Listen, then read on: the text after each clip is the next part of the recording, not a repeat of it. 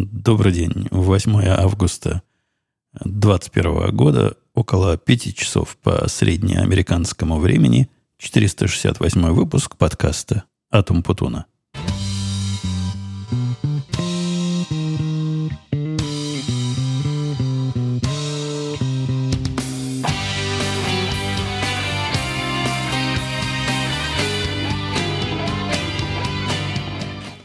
Конечно, главной новостью этого подкаста, как многие следящие за мной в разных местах, где я бываю, это возвращение.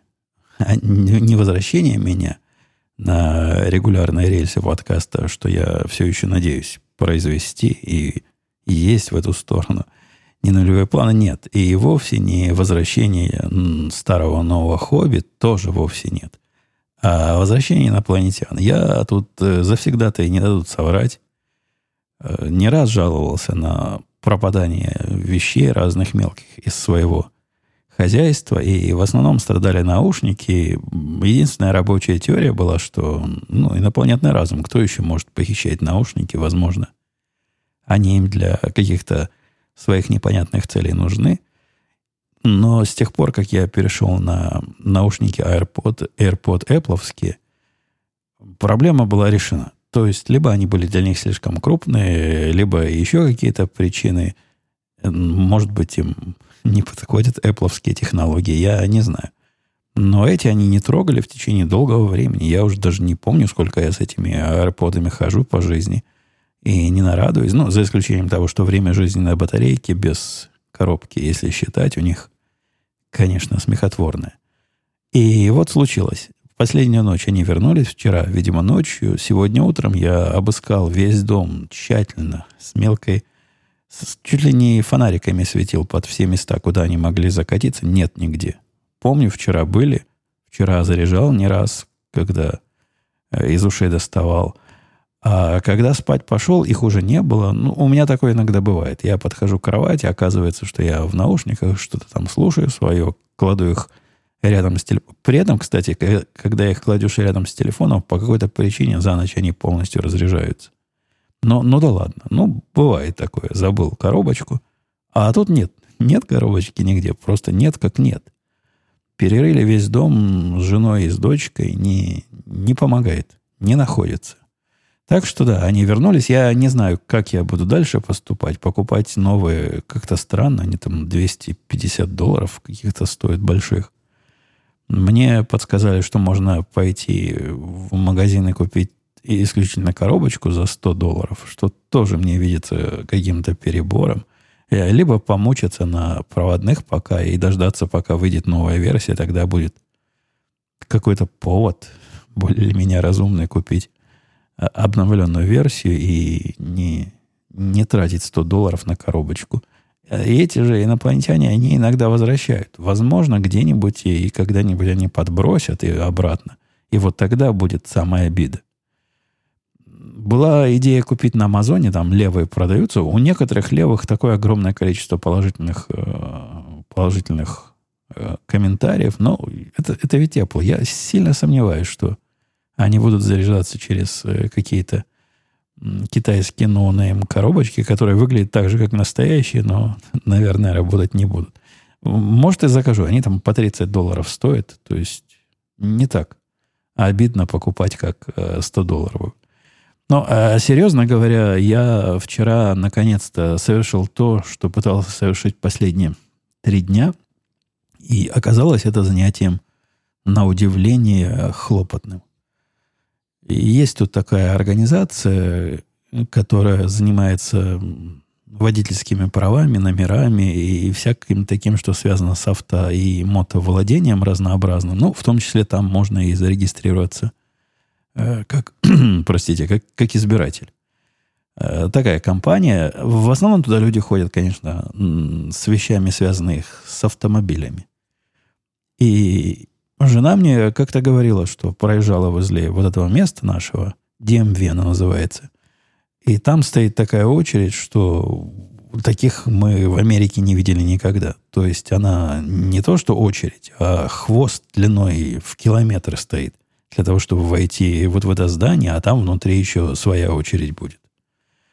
Не поверил я, не поверил, даже на проверил на социальные сети нашего тупика. Пишут, все, все стало сейчас лучше, уже вот то, что жена рассказывает, это было, когда ковид тут вокруг бушевал, и у них были особые меры предосторожности и безопасности. Ну, я так понимаю, меры связаны с тем, что внутрь мало людей запускают, чтобы не, не сидели там толпой. Там никогда не было уж совсем без очереди, но приходишь, садишься, и тебя минут через 20-30 вызовут. А тут так, так, такой хвост. И поехал я. Если вы спросите, зачем я поехал, мне необходимо взять э, разрешение на... Э, это разрешение ученика называется, которое позволит мне со взрослыми водить мотоцикл. Э, и я там ниже расскажу, как я до жизни такой дошел и к чему все эти мои мотоциклетные новые заморочки. Но для того, чтобы пойти на курс, куда я собираюсь пойти через уже меньше, чем через пару недель, где-то через неделю с плюсом, необходимо вначале пройти такой теоретический курс. Теоретический курс выглядит как э, прочитать книжку, там правила, что можно делать, что нельзя. Они не связаны с правилом дорожного движения, потому что вот это разрешение, насколько я понимаю, дается тем, у кого есть водительские права. И я, я тут небольшой специалист вот по поводу, является ли наличие нормальных прав э, требованием для того, чтобы получить вот эти права, но может так, может не так. Наверное, бывают такие люди, у которых только мотоциклетные права, бог его знает. Но вот эту бумажку надо получить для обучения. В свое время жена моя такую бумажку получала, когда училась ездить на автомобиле. Там и на автомобиль тоже такую выдают. Когда говорю бумажку, это вовсе не преувеличение.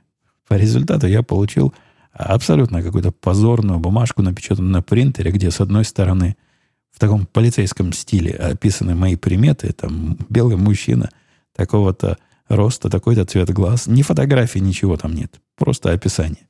А с другой стороны сказано, что да, это предъявителю всего можно ездить на мотоцикле под присмотром взрослого, и, и все в порядке. Ничего он при этом не нарушает. Так вот, приехал я первый раз к этому DMV, и, вы знаете, очередь э, действительно километр. Ну, наверное, даже больше, чем километр. Там такой большой торговый комплекс, где идут магазинчики, магазинчики, а в конце всего этого комплекса вход э, в нужное мне заведение, и стоят люди. Стоят, правда, очередь такая жидковатая. То есть пытаются друг от друга. Ну, помнят же еще держать дистанцию, вот эти все вещи. Но не держат они дистанцию, конечно, 2 метра. Довольно близко стоят, но в, один, в одну шеренгу. Шеренга это называется, да, когда друг за другом. Ну вот в одну. В одну линию они все стоят, и их очень много, и все это на вид не двигается совершенно. Я постоял в этой очереди, честно, минут 10. За 10 минут не произошло в ней ровным счетом ничего. После этого я плюнул, развернулся и поехал домой решил экспериментировать с другим временем, потому что, когда я приехал, это было часа три. Но я решил, наверное, время неудачно, наверное, уже люди с работы какие-то. Что за бездельники такие? Кто это с работы в три часа уходит? Не знаю. Попробую на следующий день не совсем уран, с раннего утра. Они там открываются в, чуть ли не ночью, в 7.30 открываются. А попробую часов так 9. Приеду туда в 9.30 и, наверное, эти утренние уже разойдутся, а те, которых рабочий день закончится, еще не придут, решил я. Приехал, встал как последний, последний жаворонок. В 8.30, по-моему, пока кофе попил, пока туда все приехал. Сейчас. Если раньше очередь стояла только вдоль торгового комплекса, теперь она вырезала за него и, и загнулась еще на полкилометра. Моя теория полностью провалилась, и к ней даже подходить было страшно. Я, опять же, развернулся, даже выходить из машины не стал, решил провести третий эксперимент. В этот же день, третье время, которое я выбрал, было около полудня. Но, опять же, такой же э, ход мыслей. Утренние разбредутся к полудню. Те, у которых работа закончится, еще не, не добредут. И, и вы знаете, полдень сработал. В полдень очередь была в два раза меньше, чем в первый раз. То есть она была большая, но не пугающая. Она была такая, в которой я во времена своей советской жизни стоял не раз. Ничего такого особенного в этой очереди не было. И как-то двигалась она активнее в этот раз. И были ассистенты. Ассистенты от этой организации, они ходили. У них там такой метод, что если уж ты стоишь в очереди, то как-то можно тебя обработать. Они подходят, спрашивают, ты зачем пришел? Ты говоришь, затем-то, затем-то. Они, в ответ они проверяют, есть ли у тебя все документы для этого. Я на всякий случай взял с собой паспорт и доказательства того, где я живу. Ну, так надо, когда ты права получаешь первый раз. Думаю, может быть, и на мотоцикл такой же. Ничего не, не понадобилось, только обычные водительские права. Прицепили мне бумажку к правам обычной скрепкой с кодом того, зачем я пришел, и медленно пропускали группками, наверное, человек по 10 туда запускали. Стоял я в этом во всем, в этой всей длинной линии, ну, не такой длинной, как в первый день, но длинной. Ну, меньше километра, но, но близко к тому. Наверное, минут 40, но, может быть, час я простоял. Когда я уже подходил к самому входу, имел сомнительное счастье понаблюдать оптимизационные технологии некоторых жителей. Э, дело в том, что в очереди стоять всем не надо. Ну, я не знаю, в Советском Союзе, по-моему, беременным женщинам и ветеранам войны можно было без очереди куда-то заходить. Здесь есть нечто подобное, если больше 65 лет, или если ты какой-то больной и в очереди стоять не можешь, можно прямо подойти к тетке, которая у входа стоит, и сказаться больным или старым, и тебя туда пропустят. Но, конечно, сначала проверят, если все нужные документы, а потом пропустят. наблюдал я зрелище удивительное. Удивительное для Америки зрелище, одолжу я вам. Я даже не сразу поверил, что это происходит.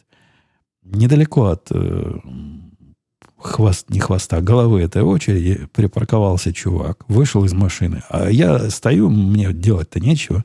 До меня уже осталось человек 10 до входа. Э, уже готовлюсь, маску уже надевать готовлюсь. Там только с масками вовнутрь можно. Он выходит из машины. Достает, ну, не гипс, а вот такую, типа пластиковую ногу, которую надевают вместо гипса, знаете, ну, чтобы не сгиналось там что-то. Нацепляет себе на ногу. Из багажника достает э, такую каталку. Кладет туда свою ногу и, ну, типа самоката. Такая приблуда. И, значит, больной. Больной, больной. Пришел больной, говорит, я, мне, мне надо срочно. Я, вы представляете, какая изобретательность чувака? То есть он где-то вот это все достал. Возможно, в ковидные времена это более широкое распространение. И какой-то смысл в этом есть. То есть проходить везде без очереди, возможно, но стоило всех этих затрат и всей этой хитрости. Мало того, что он сам пришел, он еще с двумя чуваками, которые на вид здоровый. Но, видимо, на всех костылей не хватило. И, и каталог. Он попытался с собой, говорит, мои сопровождающие. Смотрю я на него, удивляюсь, думаю, чудо какое. И здесь такое бывает. Пока он, они между собой не заговорили. Заговорили на чисто русском матерном языке. Ну, люди, люди какие-то южные на вид, но по русскому матерному хорошо разговаривают, без всякого акцента. Ну, знают, знают э, родной язык. Да, наши оказались наши люди. Ему не удалось протянуть своих э, корешей туда вовнутрь троих или двоих. Не помню, трое или четверо всего было. Но самого, да, провели. Он же больной, инвалид, калечный. Вот такие, такие случаи наблюдал. Но впустили меня туда, и внутри процесс был довольно быстрый, поскольку людей мало. Э, окошечки все работали, никто на обеденные перерывы не уходил при мне. Минут через 10 меня вызвали к окошку, и везде они, знаете, удивлялись. Меня на каждом входе спрашивали, зачем пришел. Я устало повторял, хочу взять вот этот пермит для мотоцикла. Они говорят, и все. Было такое ощущение, что они удивляются. Ну как, вот стоял, стоял человек в длинной очереди, и вот такую ерунду ему надо. И все, говорю, больше мне ничего. Ну, ну что, заодно и права поменять, так у меня они еще нормальные. Или номер поменять. Кстати, номер надо поменять, он как-то начал а, облизать от э, времени. Ну, то есть физически. От номера куски отпадают. Но нет, номер менять я не стал, пошел, пошел проходить тест. Скажу я вам, тут технологии тоже. Сейчас я выключу телефон, чтобы не, не звенел. Выключил, да. Технологии там тоже шагнули. Я конечно, давно проходил такой тест теоретический, и с тех пор наверняка компьютеризация всего мира шагнула так далеко. Но раньше тест этот выглядел как тест. То бишь, приходишь, дают тебе бумажку, там ставишь птичку в тех местах. Что ж такое это? Моя щелкалка упала. В тех местах, которые считаешь правильными ответами, а отдаешь потом специальным людям, они проверяют и говорят, прошел или нет. Сейчас нет, сейчас стоят терминалы. Мне говорят, идите к первому терминалу и нажмите там. Подхожу к терминалу, нажимать некуда. Клавиатуры нет. Еще со всех сторон нет клавиатуры. А оказалось, это я просто такой тормоз. Не понимаю уж совсем новой технологии, и нажимать в экран надо было. Понажимал в экран. Тест состоит из 20 вопросов, и тут, конечно, я попал. У меня было ощущение, что будет позор. Все это закончится полным позором, что вдвойне обидно. Не так давно моя жена его проходила, поскольку забыла права вовремя обновить, а за это такое наказание заставляет еще раз. Как минимум, вот этот теоретический письменный тест пройти. Дочка, ну, не так, чтобы давно его проходила, и все они с первого раза прошли, а тут я такой. Такой умный, который готовился. Я, я ведь готовился, я прочитал специальную брошюрку, которую необходимо знать для того, чтобы этот экзамен сдать. Вопросы брошюрки не соответствовали вообще. Либо я брошюрку неправильно прочитал, либо, что я подозреваю, является более адекватной теорией, я прочитал какую-то старую версию, которая была в онлайне, а у них там внутри есть буклет, который более свежей версии. Что-то какое-то явно несовпадение версии произошло, и вопросы, которые мне задавали, можно было... Нельзя было из памяти достать. И явно это не для того придумано. Но тест этот простой должен быть. Ты прочитал брошюрку, методичку и вперед. Вспомнил. Здесь, ну, пара вопросов была, которые как-то косвенно в этой книжечке освещались. Можно, можно сказать, что попадали, но почти все остальные вопросы были не про то. Ну, например, вопросы как экологически двигаться на мотоцикле не было ни в одной из книжек, что я читал. В брошюрке не было, и в материалах, которые там были с, такие сопутствующие, дополнительные, тоже не было. Ну, варианты понятные были. Там надо как можно чаще тормозить и разгоняться, и, и всякие прочие глупости. И правильный вариант ехать на высокой передаче, который я указал. Ну, такие вопросы на общую эрудицию были, наверное, процентов 30 до которых можно было просто дойти из-за того, что ты в мире живешь и какое-то представление не имеешь. А другие вопросы нет, были специфические. За какое место водителя должен хвататься пассажир? Ну, догадался, да, я, за какое место водителя пассажир должен ухватить. Э, хотя тоже в брошюрке такого не было. Был там один вопрос, и я к своему студу, сразу забегая вперед, скажу, что на один вопрос я не ответил из 20 вопросов, которые там были, надо было ответить для того, чтобы пройти этот экзамен на, 9, на простите, на 15. Я ответил на 19.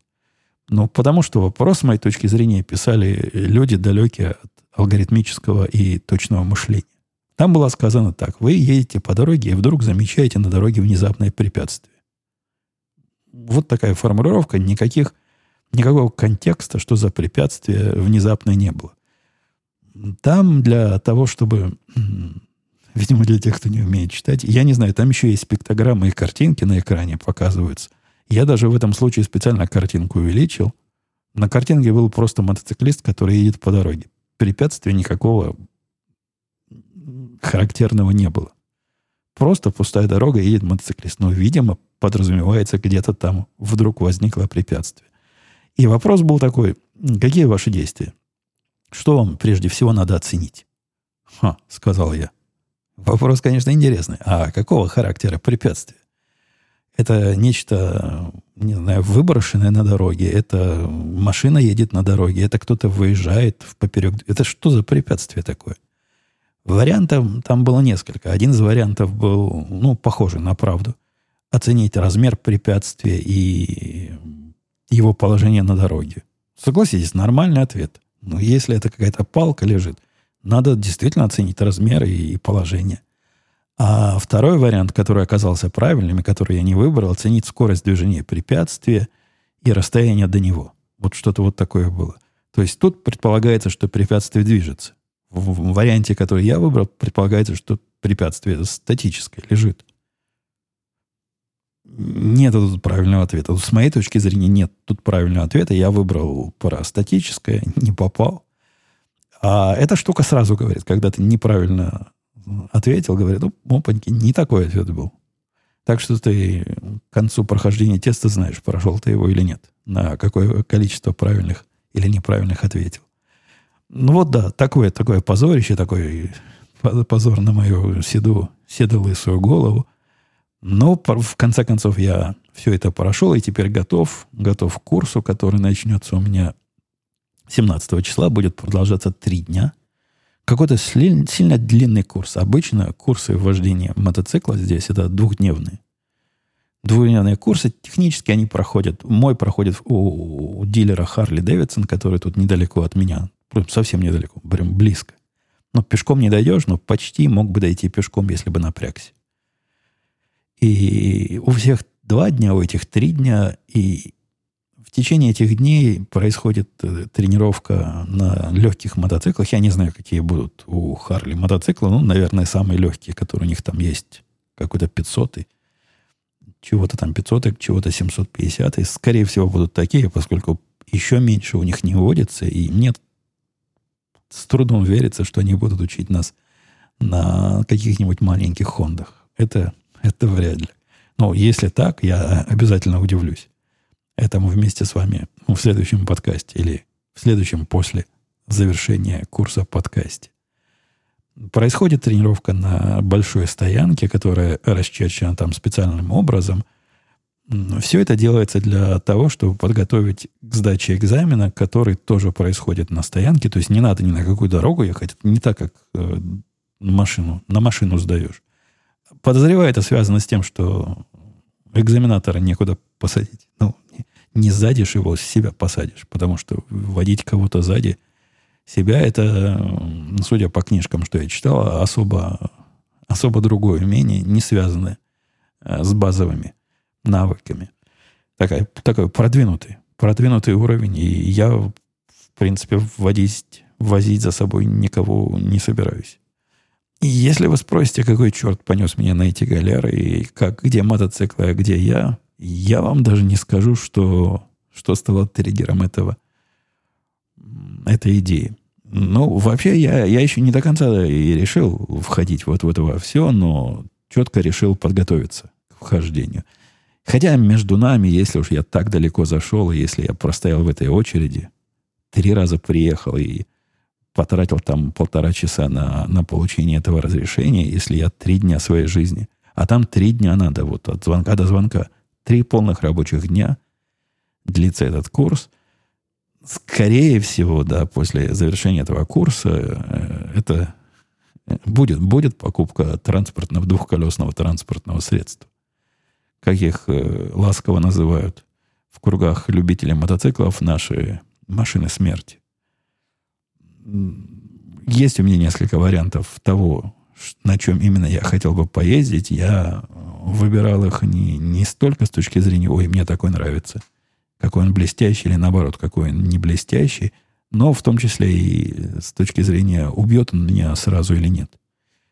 То есть выбрал я себе два варианта, которые сообщество, во всяком случае, в YouTube утверждает, что меня, скорее всего, не убьет с одной стороны, с другой стороны, они мне оба нравятся, и с третьей стороны сам Бобук, Бобук, коллега мой по подкасту, Радио Ти этот выбор э, поддержал. Поддержал, говорит, подходит. Подходит, будет все в порядке. Дал, дал разные рекомендации, как выжить. И да, наверное, это произойдет. К этому придется покупать различных э, дополнительные устройства, ну, в виде шлема, перчаток, э, они не сапоги, ну, такие высокие ботинки. У них там свои, свои заморочки есть, во что надо одеваться для безопасности. Хотя безопасность, э, да, безопасность после такой аварии дело оптимистическое. Я пытался слово подобрать. Знаю, что жена будет слушать, с одной стороны. С другой стороны, водитель я более-менее аккуратный. Надеюсь, что пронесет и, и в этой ситуации. Ну а с третьей стороны, большинство аварий происходит на маленьких скоростях. Это не то, что мотоцикл несется и во что-то вырезается на полном ходу, но я имею в виду с точки зрения статистики. Так что, возможно, вот эти все защитные меры на самом деле имеют смысл. Ну, а с четвертой стороны, что меня удивило сильно, почти так же сильно, как мужик с костылем, фиктивным, это цену, которую мне дала страховая компания на, на страховку для нового мотоцикла и всего, что с этим связано. Я, я знал, что это будет стоить дорого. То есть я думал, что это будет стоить дорого, и интернет весь про это кричит. Дали они мне цену абсолютно смешную. Ну, то есть вообще смешную. Девочки моей машину дали за, за более дорогую цену, потому что она водитель новый без опыта. Что-то в районе 300 долларов, по-моему. Вот, вот столько страховка будет стоить. По-моему, это на то ли на год, то ли на полгода. Но там как-то как дешево дешевле, чем моя машина, дешевле, чем девочкина машина. И никаких вот этих страшных 800 и 1000 долларов, что обещали, с меня не пытаются взять. И я так подозреваю, у них есть статистика. Водители такого-то возраста и такого-то опыта, когда садятся на мотоцикл, с их точки зрения, не так часто бьются и не так часто ломают окончательно свои мотосредства, чтобы вносить их в опасную и дорогую категорию возвращаясь, как меня понесло на эти галеры, абсолютно внезапно. То есть мысль о том, что хорошо бы себе купить машину с ручной коробкой передач, чтобы было хоть какой-то интерес в ней ездить, и с двигателем по, побольше, у меня, меня давно посещала, но покупка такой машины для развлечения всегда мне виделась идеей чисто теоретической. Ну, зачем нам на троих еще третья машина?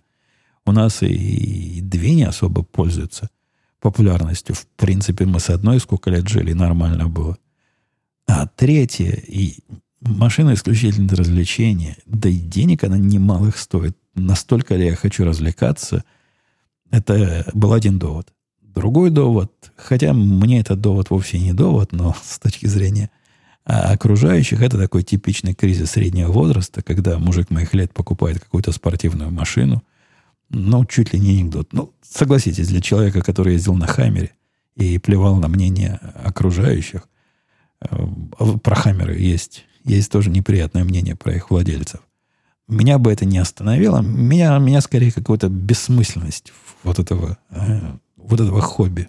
Какой-то для хобби слишком много, а для практического использования вообще никак. Посему логичный выбор был еще более интересный агрегат купить. То есть с точки зрения вовлеченности в процесс вождения мотоцикл и просто совсем, совсем другое дело, совсем другой уровень и совсем нечто новое. И вот эта идея довольно быстро дозрела до степени, а не пойти ли проверить в интернете, где на это учат, и вообще учат ли на это. Оказалось, что учат. Оказалось, что учат прямо здесь. Оказалось, что прямо сходу можно записаться на эти курсы за 300 долларов. Что я и сделал. И вот теперь я и дошел э, до жизни такой. Переходя к немотоциклетной теме, хотя наверняка мы будем к ней возвращаться, если я все-таки решусь продолжить свое погружение в это потенциально новое хобби, там наверняка будет о чем поговорить. Проблема холодного подвала, которая в прошлый раз мною поднималась, и спасибо всем, кто давал советы. Там, там не было практически советов, то есть какое-то промышленное оборудование мне советовали поставить. И, и как-то все сложно. Я, я ожидал чего-то попроще. Ну, какой-то вентилятор на все окно, чтобы что-то куда-то выдувал. Какую-то теплоизоляцию куда-то. Не, ничего практичного мне не посоветовали. Наверное, просто нет простого решения. Тогда мне казалось. Так вот, я хочу вам донести, что решение найдено. Мало того, что найдено, реализовано, проверено, и сейчас, сидя у себя тут э, в третьей на Первильской студии, также известен как холодный подвал, скажу, что температура 20 градусов. 20 градусов. То есть мне даже э, жарковато. Как- как-то стоит раздеться при такой температуре. То бишь не холодно. А является, явилось это следствием всего лишь того, что проект «Жена плюс окна» завершен. На прошедшей неделе мы, когда в этот дом въехали в свое время, когда его купили, окна были, вот эти окна двери, тут их пять штук. Четыре в основной комнате, и, которая с кухней соединена, и одно такое большое в нашей спальне. То есть окно размером в большую дверь. Оно так раздвигается в две стороны. И от пола и до потолка. Так вот, были нормальные окна, и во всяком случае выглядели нормальными. За эти годы они прохудились с одной стороны, а с другой стороны их нормальность с самого начала была не очень. Не очень. Но по современным стандартам вот эти алюминиевые рамы, которые у них там были, и, по-моему, сами окна были алюминиевые, и какой-то теплоизоляции там по жизни отсутствовало. Технологии устаревшие. За это время герметичность их разрушилась. Ну, судя по тому, что они внутри стали все запотевшие, и среди них, через них было плохо видно окружающее. И эстетика, жену эстетика, конечно, не радовала. Меня не радовало то, что зимой из-под этих окон просто холодом несло. И, видимо, теплоотдача и от кондиционера же в другую сторону идет. То бишь наш кондиционер старался, старался плохо изолированное помещение охладить, и в результате охлаждал охлаждал сверху как мог, ну а снизу из-за того, что он все время работал как ненормальный, становилось все холоднее и холоднее. Так вот, пришли мужики в количестве четырех орлов, целых четыре специалиста. Мы, мы долго эти окна ждали, их на заказ делают. Это не то, что пошел в магазин, показал пальцем. Нет, они там по размеру. Месяца, наверное, два, может, даже три мы ждали, пока их изготовят. Нам не особо к спеху было. Делают и делают. Пришли специалисты, сказали, будут делать, э, может, целый день, может, даже два дня будут устанавливать. По факту пришли не в часов 9, э, наверное, а в 12 уже все четыре окна были установлены. Четыре, потому что пятое в нашу спальню мы до этого установили в виде экспериментального окна, то есть посмотреть, как оно будет, как, насколько нам оно понравится. Нам понравилось, мы и остальных таких же заказали. И все, проблема как рукой сняло. То есть кондиционер теперь не работает все время, держит температуру, необходимую нам без особого напряжения своих э, моторных мощностей и компрессионных э, объемов. И, и все прекрасно работает. И тут даже стало тепло. То есть настолько тепло у меня в подвале стало, что вчера жена говорит, что тут жарко, у тебя давай окна закроем. Такого, чтобы у меня в подвале было тепло, и чтобы надо было закрывать окна, Такого не было никогда, сколько я тут живу. Так что это, это теперь принципиально новый уровень жизни. У меня наступил, с чем я вас и, и нас поздравляю. Ну и что еще, пока мы не перешли к вашим вопросам. У нас торнадо проходило, и, судя по всему, вы про него уже слышали и даже забыли. Через нашу деревню прошло торнадо и почти попало в нас. То есть она реально прошло рядом-рядом в, в районе, где наши знакомые живут, он от нас не так, что близко, но тем не менее. В, в пятиминутной доступности на автомобиле там дома разрушены. При этом такие точечные попадания. Вот один дом полностью снеслись с лица земли, а тот, который рядом стоит, даже стекла не побились. То есть торнадо это такое а, точно, точно попадает. Не, не ковровым образом, видимо, сносит. А ближе от нас, да, оно прошло по дороге, которая, по которой, говорят, она любит ходить. Дорога это от нас совсем недалеко. Ну вот в метрах можно посчитать, даже не в километрах. Ну, метров 500-800 от нас была дорога. Что-то голос у меня, простите, пропал. Так вот, в метрах 500-800 от нас была дорога, по которой эта торнадо... Им, оказывается, до дороги хорошо. Они любят ходить по по ровному, где уже прокопано, где дорога проложена. И, и да, по слухам, по этой дороге она уже когда-то ходила. Но не свернула возле нас, а свернула чуть дальше, и поэтому знакомые, знакомые, ну, не то, что знакомые пострадали, но микрорайон знакомых пострадал, а нас, нас пронесло. Мы, естественно, спрятались в подвале, Хотя в этот раз с сиренами была из предупреждения была какая-то проблема. Сирену мы услышали, то есть это уже прямо прятаться надо, когда сирена гудит. Но не предупреждений, все мои программы про погоду профукали все предупреждения. И вот эта система, когда на сотовые телефоны присылают всем в подвал и всем спрятаться, она тоже пришла, наверное, минут на 20 позже, уже после того, как поздно было залезать в подвал. Что-то у них с прогнозом в этот раз не получилось. Сидели в подвале часа, наверное, полтора нас там заставили сидеть, пока оно тут по улицам ходило. Это самое торнадо. Сказать, что особо страшно, ну, нет. Когда ты прячешься в подвале, в, в благоустроенном подвале и следишь по телевизору за тем, что происходит, если не отрубается электричество и интернет, то не страшно, не скучно. И просто еще одно семейное времяпрепровождение и посиделка всех людей и зверей. Мы, мы ведь и зверей забрали. Мы, мы всех живых пытались спасти. Не оставим ни одного на растерзание. Давайте я посмотрю на... Что-то голос у меня не... Потерял я навык. Потерял навык за а, время непозволительно долгого перерыва. Александр пишет. Спасибо за подкаст. Слушаю все ваши подкасты. Евгений, как этот жизненно-повествовательный, так и другой развлекатель технический. А вот вопрос решил вам задать впервые. Скажите, когда вы по работе коммуницируете с коллегами, используете ли вы ваше студийное оборудование и следите ли за качеством своего звучания в рабочих телеконференциях? Я этим вопросом несколько раз пытался плотно заняться. Но мне в этом во всем важна технологичность.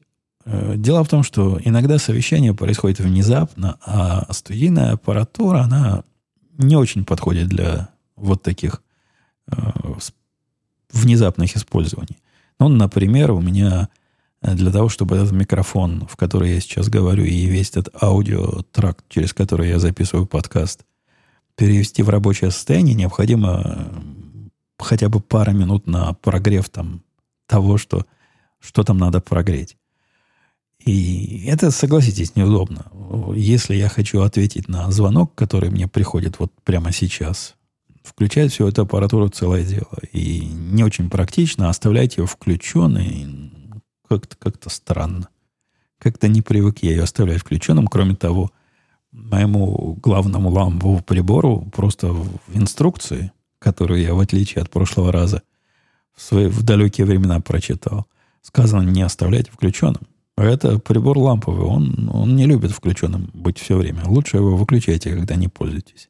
Ну вот я его и, и выключаю. В результате э, я какое-то время разговаривал через специальную такую говорилку от Синхайзера, которая по сравнению ну, с другими средствами связи. И я имею в виду, что когда звонок телефонный, звонит у меня компьютер, и из компьютера подключена вот эта шайба от Синхайзера, и в нее я говорил, и через нее слушал. С той стороны собеседники говорили, ух, как тебя слышно, как, как, как, какая красота. Удивительно хорошо слышно. Я себя как-то сам послушал после, после их похвалы и понял, ну, не, у них сильно заниженные требования. То есть, конечно, по сравнению с чуваком, который говорит э, в микрофон лаптопа или э, в AirPods, это, конечно, хорошо слышно. Но с точки зрения нас с вами, это какой-то позор вон из аудиопрофессии.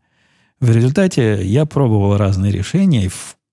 А одна из, одно из важных для меня характеристик вот этого всего э, технологического решения должна быть возможность быстро нажать кнопку отключения звука. Причем так, чтобы с той стороны ни щелчка не было слышно, ничего. Бывают, знаете ли, такие совещания, особенно с внешними заказчиками, когда процентов 90 времени все, что я делаю, это молчу. Но очень удобно отключить микрофон, пусть они там между собой беседуют. На шайбе есть замечательно большая и явно заметная кнопка, которая еще подсвечивается, которая отключает микрофон, и видно, что вот красным говорит, значит, нормально. Никто тебя не слышит, можешь хоть песни петь и по клавиатуре стучать. Найти такой микрофон оказалось делом не таким, чтобы простым. В конце концов, я нашел.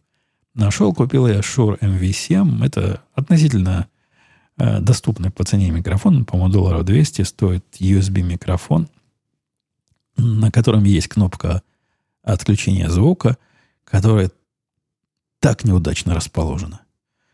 Это даже удивительно, как их инженеры вот это все продумывали, ни в каком положении на нее нажимать неудобно. Ну, я нашел способ, я нашел возможность отключать эту кнопку с компьютера, а раз можно с компьютера, значит, можно и с клавиатуры. Так что звук у меня отключается, теперь отключается. Качество у него вполне у этого микрофона ну, достойное.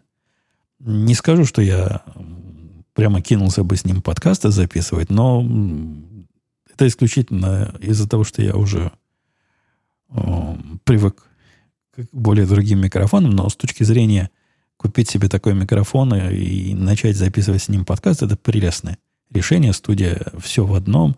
И я крайне рекомендую по цене качеству. Это, это просто песня. Прелестный абсолютно микрофон.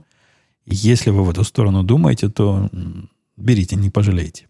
Самые, самые горячие рекомендации. Теперь я с ним выступаю, э, это раз. Другое у нас тут завелась идея, во время всего этого ковида ни у кого не было идеи устраивать видеоконференции. Ни разу. За все эти 15 месяцев, что мы не ездили в офис, мы не видели друг друга на видеоконференции. Ну, разве что по большим праздникам, когда необходимо с каким-то внешним заказчиком, который просто настаивает, чтобы видеть наши изможденные лица. А так между собой никогда такого не делали. И вот начали мы ездить в офис. Я, по-моему, да, рассказывал, что у нас открылся офис, куда можно ездить опционально, если у тебя все прививки. А если нет, то сиди дома. Что мне показалось безобразием полнейшим, и по этому поводу я протесты буду на улице выводить, если нашей тетке не разрешат приходить. А она у нас не привитая ни разу. Ну, так вот, и из-за того, что начали ездить в офис, те, которые вне офиса, чтобы они почувствовали себя э, ближе к, к обществу, им устраивают видеоконференции. Выглядит это весьма странно. У нас в офисе нету такого центрального места, где есть камера, где можно над столом висит и всех показать. Посему сидим мы в офисе, каждый против своего компьютера и участвуем в видеоконференции с теми тремя несчастными, которые в офис не пришли. В офис не обязательно ходить, они, он полностью опционален. Он у нас всегда был такой опциональный, не надо было э, через себя переступать. Если не хочешь, то и не ходишь. Но теперь он вообще, вообще такой совсем опциональный. Вот если хочешь, если очень соскучился, приходи. А если нет, то не приходи. Я туда хожу раз в среднем в полторы недели. Мне пока не надоело. Вот на этой неделе не был, но до этого две недели подряд был. Вот так и получается раз в полторы недели. И для того, чтобы в этих посиделках участвовать качественно, я себе и видеооборудование купил.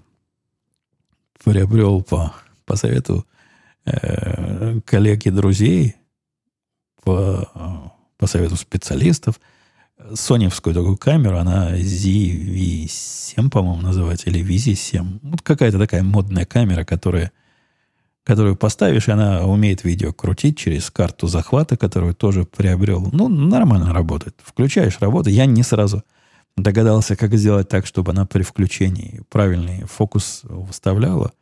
Но нашел. Ну, сложные эти штуки такие. Эти камеры, доложу я вам. Там столько всех этих опций. Страницы и страницы этих опций. Есть масса э, на YouTube видео, как установить эту камеру в самую правильную установке. Ну, если столько видео есть, неужели производитель не мог ее сразу установить в эти правильные параметры? Но, как правило, в видео там мало чего вменяемого рассказывают, и если тебе говорят, переключи вот этот рычажок туда-то, не берут себе труд объяснить, почему и зачем. А мне бы хотелось э, каких-то более детальных объяснений, что, что именно и почему именно я делаю. Э, Стокер 1 пишет. «Э, Привет, спасибо за подкаст. Помню, раньше ты говорил, что дома у тебя два интернет-провайдера, что-то изменилось, или у них был общий кабель. Это он спрашивает, стокер один, по поводу отключения интернета. Нет, у меня дома уже довольно давно всего один провайдер.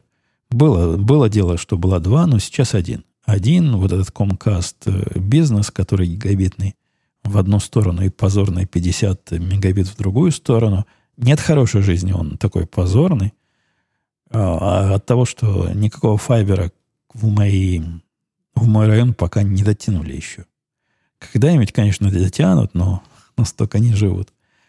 Идея второго провайдера меня не раз посещала, и либо провайдер беспроводной, то есть э, сотовую связь, э, либо еще один провод кинуть альтернативного провайдера.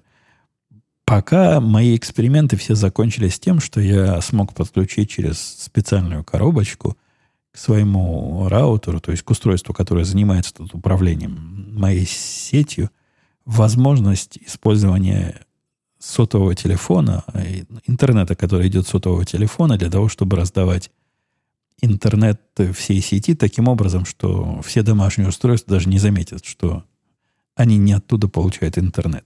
Но решение это такое весьма временное. Оно не хлопотное, там уже все готово. Все, что надо сделать в случае пропадания интернета, это подключить к проводу телефона, и все будет остальное работать само. Однако там лимиты быстренько за, за... Если день не будет интернета, то, наверное, весь этот запасной интернет и закончится. С другой стороны, возможно, этого и хватит. Не то, чтобы он каждый день пропадает. Ну, а с третьей стороны, можно купить решение такое же беспроводное, но неограниченное по объему. Оно условно неограниченное. После какого-то количества гигабайт они начнут тебе скорость резать. Но, а, опять же, напомню, что для запасного интернета не так, чтобы важно. Ну, либо купить какой-нибудь э, AT&T.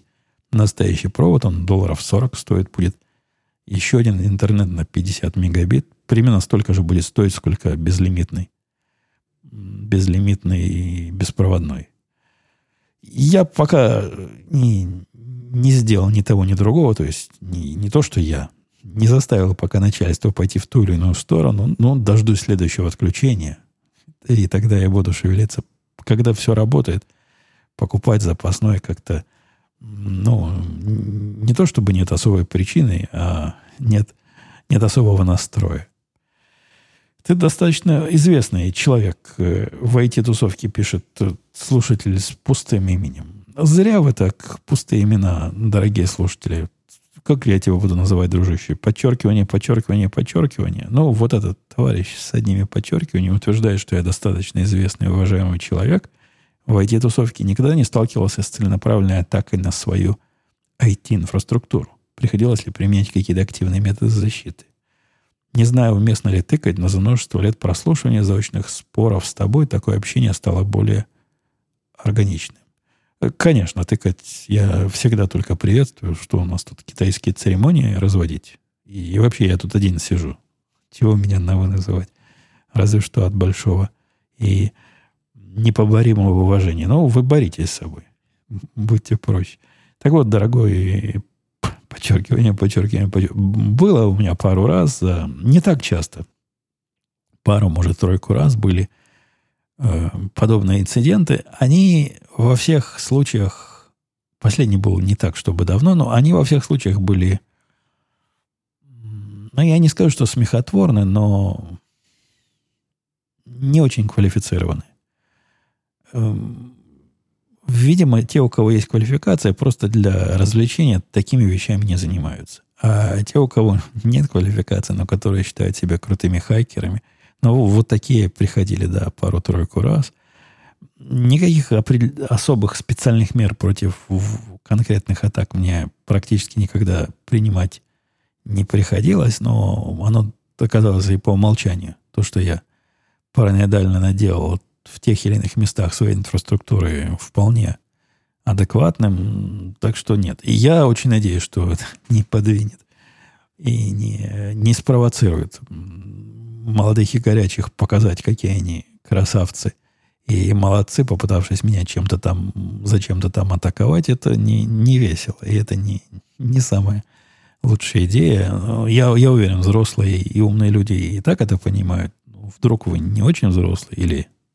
Нет, ну не очень умных здесь нет. Не очень умные нас не слушают. Но если вы не очень взрослые, то нет, это так, не, займитесь чем-то пополезнее. Вот этим вы вряд ли прославитесь. Э, здравствуйте, пишет Манкузу. Вы так и не сказали, какой именно пистолет купила дочка в законе. Дочка в законе купила такой SIG 320, который не совсем SIG 320, по-моему, он называется AXG или A, по-моему, AXG. Это такой, ну, как SIG 320, только с э, металлическим корпусом, металлическим фреймом.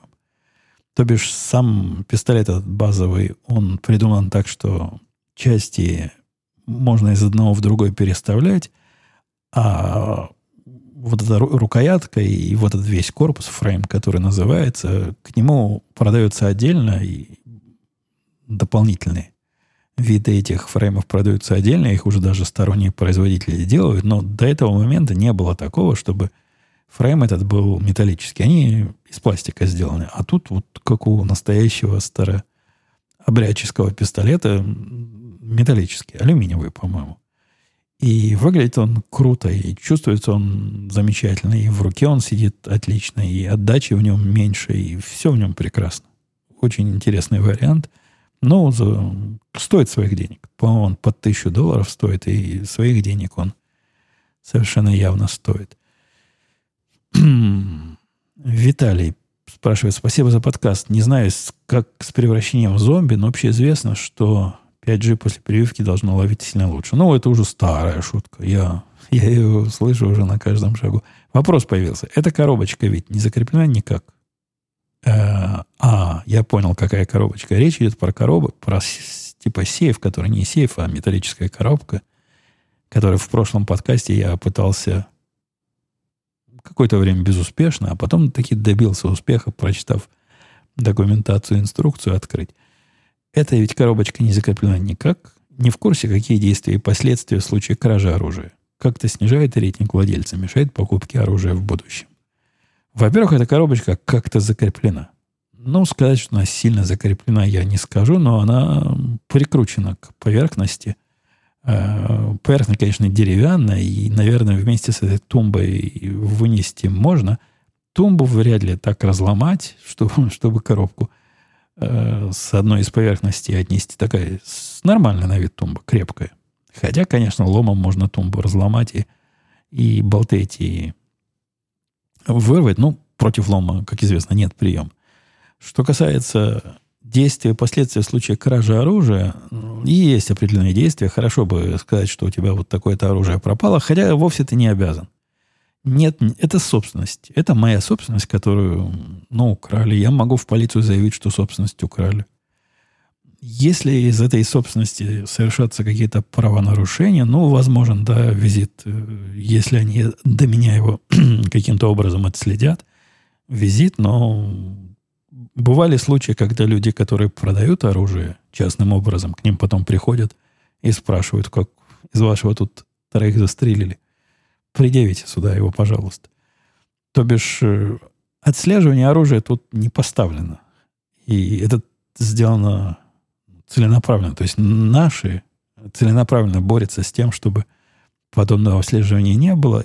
И, повторюсь, потеря, во всяком случае, в нашем штате оружия или кража оружия не является каким-то наказуемым действием. Ну, то есть жертву на, за это наказывать пытаются некоторые такие законотворческие инициативы протянуть.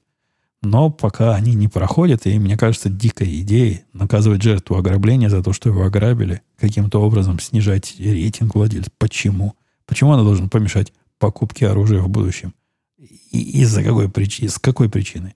С тем, что моя коробка оказалась слабее, чем его лом? Ну, так законодательно, как минимум в нашем штате, нет никаких требований на то, какая именно должна быть коробка. И даже если они у меня лежат в нормальном большом сейфе, а специалисты этот сейф либо взломают, либо автогеном разрежут, то что меня тоже наказывать? Меня меньше наказывать или больше? Я уж постарался, я купил такой сейф, который по цене сравним с суммой того, что в нем внутри лежит. Ну и что? Что я еще мог с этим сделать? Не, идея наказывать жертву в этом, в этом случае какая-то непонятно странная, и я категорически против. И я категорически против обычно записывать подкаст дольше 50 минут, а мы уже с вами больше 54 минут, наверное, разговариваем. Давайте я, я буду все это, весь эти разговоры завершать, сильно надеюсь. Хотя обещать ничего не буду возврату на более регулярные рельсы. И надеюсь, на следующей неделе мы с вами услышимся вновь. Пока.